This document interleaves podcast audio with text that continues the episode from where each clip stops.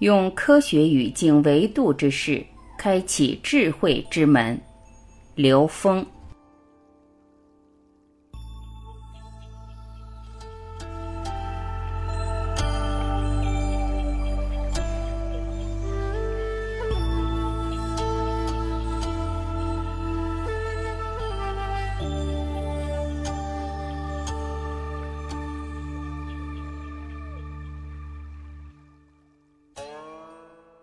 岛屿。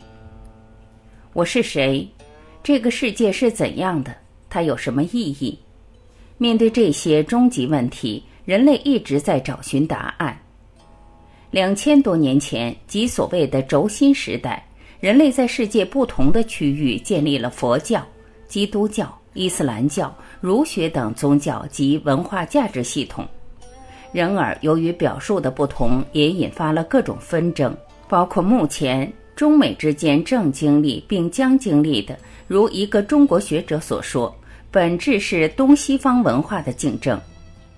有趣的是，一位有中美背景的学者刘峰先生会告诉你，无论哪一种文明或者说智慧系统，其本质其实是相同的，即最高层次的无同无异，因为这些智慧均源自于一个母体——高维空间。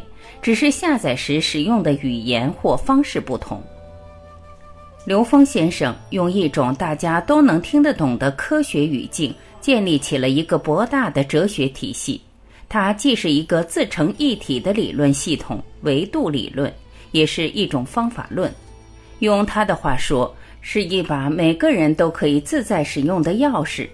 这把钥匙不仅探索宇宙、融合文明。更探寻人的内在，引导人跳出现在的维度，将视角仰向更高，寻找自己更亮的那颗星。下面我们不妨对他的理论做一个简单的梳理：一、几个核心概念。能量波。一切有形物质的存在可以分解到分子、原子。现在知道的最基本的形式无非是三种。一个是中子，一个是正电子，一个是负电子。这三种最基本的粒子被统称为基本粒子。基本粒子的共性在近代物理学领域叫量子属性，而所谓的量子属性就是波粒二象性。波粒二象性，它们也有一个共性，就是能量波。我们从光的波动原理和波动干涉原理中知道，量子性是波动相干涉成像。佛家在描述到这种宇宙最初的存在时，把这种现象称之为色，也就是它的粒子性。而当干涉条件不具备，没有形成空间相干驻波的时候，这个能量和能量波虽然在，但是它并没有成像。那佛家在这个系统里面管它叫空。它们本质上其实是一个东西，所以色不异空，空不异色，色即是空，空即是色。就能量波而言，有各种复杂的波形。通过傅立叶定律，所有的复杂能量波、复杂的波形，最后都可以被拆解、分解成正弦波。那么，这个宇宙空间最简单的共性存在即是正弦波。多维空间。零维是一个质点，一维是一条直线，二维是一个面，三维是立体空间。所谓零维就是没有变量，它只是空间中的一个奇小无内的质点。一维是一个变量，在数学里用 x 代替它，也就是轴，又叫它数轴。在数轴上所进行的是加减乘除的四则运算。二维是一个平面。这个平面由 x 和 y 两个变量构成，到了三维空间就出现了三个变量 x、y、z，它构成了我们熟悉的三维立体空间。那么四维、五维、六维、n 维呢？实际上，根据数学逻辑，从零维到 n 维，n 区域无穷大都是存在的，它只是增加了一个变量，是一个简单的数学归纳法。如果这个逻辑成立，那么，宇宙没有理由到了第三维以上就不存在了。但是，只具备三维空间认知能力的人很难理解与感知。认识多维空间，首先要破执，即破除对于三维空间认识的执着。宇宙全息律，能量波的纵向投影关系，并不表示从零维到 n 维 n 区域无穷大是相互割裂的，相反，它们是完全合一的、内在的。就像我们在池塘里面投入一块石子，它的涟漪会涉及这个池塘的所有角落。简而言之，就是任何一个能量波，它是遍布整个 n 维宇宙空间 n 区域无穷大的。反过来，任何一个空间质点，所有的能量波都会通过它，它的振动的频率、振幅都会影响这个质点，这叫宇宙全息律。佛学称为众生皆具如来智慧德相，即所有的人都是本自具足的。同时具备零维到 n 维 n 区域无穷大的智慧，都可以成佛。投影关系，不同维度的能量是一种投影关系，即一维是二维的投影，二维是三维的投影，三维是四维的投影。n 减一维 n 区域无穷大是 n 维 n 区域无穷大的投影。进一步，二维可以投影出无数个一维。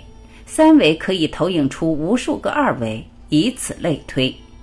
每多一个维度，就多出一个自由度以及无穷的低维投影。就能量而言，一维的能量在线上跑，二维的能量在面上跑，三维的能量在立体空间跑，到第四维，它就超越时空了。能量波的维度远远比能量波的强度更重要。比如在三维空间，我们知道长、宽、高是三个变量，而时间就像一条一去不复返的河流，是一个常量，是不变的。根据爱因斯坦的相对论，当物体接近光速时，时间变慢，即在四维空间，时间成了一个变量，即没有开始与结束的概念了。最近上映的电影《复仇者联盟四》也提到这个概念。改变过去并不能改变未来，但可以创造另一个平行宇宙，另一个三维投影，让消失的一半人类在那个空间复活。三，悟道过程充满喜悦。刘峰先生借用科学的语境，给人本身以及人类各个文明打开了一扇认知的大门。机缘巧合，笔者有缘在北京的一个名为“觉性与大健康”的对话会上见到刘峰先生，并对他进行了简短的采访。对于他的悟道过程，他说其实是充满喜悦的。小时候他就喜欢探求神秘的事物，尝试着用逻辑去解释。但实际上，许多智慧系统是比较排斥逻辑，认为逻辑对人是一种极限，是建构在知识体系上的。但他慢慢发现，当我们能够用一种逻辑跟所有的逻辑自由关联的时候，逻辑的分别就被打破了，逻辑就变成一门法器了。他所讲述的这一块，就是借逻辑破逻辑相。并在现实中不断的去验证这个法器，引导人在法理上通透，启发智慧，成为觉醒的一种工具。刘峰先生坦言，在三十多年的时间里，为了验证这套理论体系，他进入了所有有缘进入的宗教和修炼法门，本着求同尊异的心态，在所有系统里面找相同点，然后在现实中不断跟人去交流、去碰撞。同时，在这个过程中，也尝试着放空自己，直接找每一个不同系统、不同的修炼方法践行，并运用到现实的生活、工作、事业等方面。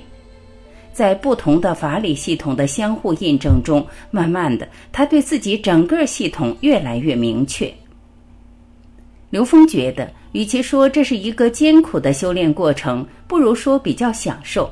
经常让自己跟内在的高维连接的状态，让他一直在验证一种法喜，以及与周围世界连接时产生的同频喜悦，而且能够在现实中化干戈为玉帛，不断的在自我的内在调整上越来越融合于整个存在，同时又不受任何存在的局限。他提到，因为很早就知道了一个很重要的原理，就是所有的外在都是自己内在的投影，所以他找任何原因、观察任何事物，都从自己内在去颠覆自己的认知，没有什么对外界的苛求。同时，内在转念是一个瞬间的事情，只是不到位的时候，自己还会继续觉察就是了。所以，它并不是一个纠结和痛苦的过程，反而充满喜悦。四，连接智慧系统的工具。刘峰先生的维度理论特别的地方，不仅仅是一个逻辑自洽的理论系统，更是一门认识论的工具。借自这个工具，可以展开对多元智慧的综合性描述。其最大特征是。它借用科学语境，可以跟所有智慧系统、宗教文化系统进行连接与相互印证，并成为一条连接所有智慧系统的纽带。他认为，当一个人进入自己的内在，修炼到一定程度的时候，会领悟到三维空间里感受不到的信息，这就是人的意识能量。人类最高妙的佛家系统、道家系统、神学系统，以及现代西方的各种智慧与心灵系统，其实也是对于 n 维 n 区域无穷大空间的一种描述，其本质是相同的。就像切蛋糕，可以横着切，也可以竖着切，还有其他许多切法，但蛋糕还是蛋糕。连接分为四个层次，第一个层次是求同存异。我们必须承认三维空间的文化差异，这种差异甚至是巨大的。如果去寻找这种差异性，我们可能永远没有尽头。所以必须求同存异，这叫人法地。第二个层次是求同尊异，根据维度空间的投影原理，低维是高维的投影。比如在第四维空间，我们可以看到无穷多的三维投影。这些投影彼此之间是完全平等的。反过来，三维空间里不同的投影在四维空间合一了，这叫求同尊异。求同一定是在更高维度里面找到他们的同，尊异就是在不同的投影里面去尊重每一个投影中的呈现，也称地法天。第四个层次是无同无异。即达到 n 为 n 区域无穷大时，一切都合一到 n 区域无穷大的最高境界，也就没有同与异的分别了，就是无同无异。这在佛学那里叫无上正等正觉，在道家那里叫无极，在神学那里是唯一。所以，所有的宗教或者说多元文化系统、智慧系统，在 n 为 n 区域无穷大这个概念下，最高境界是合一的。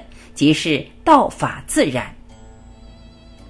刘峰先生运用这套理论，十多年来不但对佛学、儒学、道家、神学等人类最普遍的宗教以及文化系统进行了解读，同时还将这套理论运用于社会现实，先后在心理学领域、临终关怀、人生规划、中医、公益、武功、企业文化。幸福提升力等方面尝试做印证与关联，特别是他对佛学的解读十分精彩，通过科学语境把本来不易理解的经文重要概念十分客观真实地呈现了出来。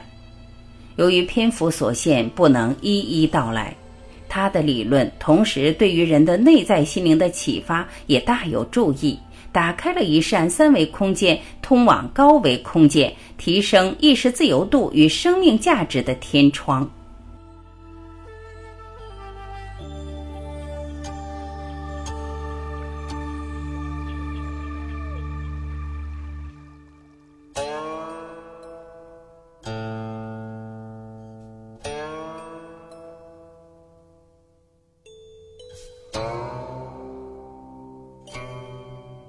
感谢聆听，我是晚琪，我们明天再会。